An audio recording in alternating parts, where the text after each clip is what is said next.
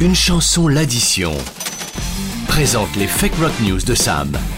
Sur WeFM. Ah, ma chère Hermine, aux Oui. 50 nuances de grès. Tout à 6 fait. juin marque le mois des fiertés LGBT. C'est demain, la, la journée mondiale contre les stigmatisations dont certains sont victimes. Alors avec une particularité dans la musique euh, française, ce sont les hétéros qui en ont d'abord parlé dans leurs chansons, c'est ça Oui, alors exactement, et c'est l'une des conséquences hein, de, de- de mai 68. hein. Juliette Gréco, euh, Régine, euh, Mouloudji chantaient alors des auteurs ouvertement gays ou et, euh, évoquant euh, le thème eh bien, euh, sans condamnation ni, ni moquerie. Mais Enfin, c'était souvent quand même par des métaphores, non Alors, pas seulement, mais Ah. il est vrai que l'on doit à Charles Aznavour en 72 la première évocation du mot homo dans sa chanson, comme ils le disent, hein, et, et qui prêchait là, alors la- la- la tolérance. Tout le contraire des années disco, en fait.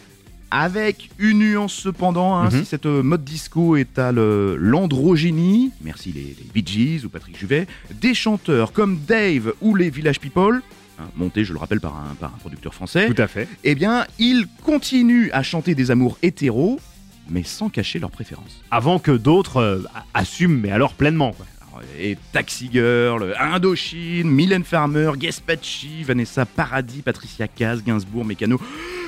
Voilà, il y a eu en effet une- une libération de la parole dans les années 80. Qui s'accompagne malheureusement euh, de la découverte du sida également. Euh, voire d'un sacré retour en arrière euh, euh, 30 ans plus tard, hein, avec des titres ouvertement homophobes comme Cessez le feu ou encore On t'a humilié de section d'assaut.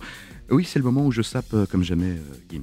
Bon, mais c'est quoi le coming out le plus retentissant Est-ce que c'est Freddie Mercury, Elton John Est-ce que c'est Ricky Martin Ah, bah, c'est sûrement celui de, de Georges Michael, hein, Mhm. interpellé pour attentat à la pudeur dans des toilettes publiques en 98 et qui en tirera le clip Outside. Ouais, tout à fait. Ah oui, bah quitte à assumer, il a pris les, les grands moyens. Mais rendons ce matin hommage à un plus périlleux. Ah bon, qui alors Oh ben, euh, même si ça lui a posé beaucoup de soucis, on oublie souvent que Tchaïkovski, Oh. eh oui, le compositeur russe de Casse-Noisette et du Lac des Cygnes, ben, était gay. D'où le, le casse-noisette peut-être.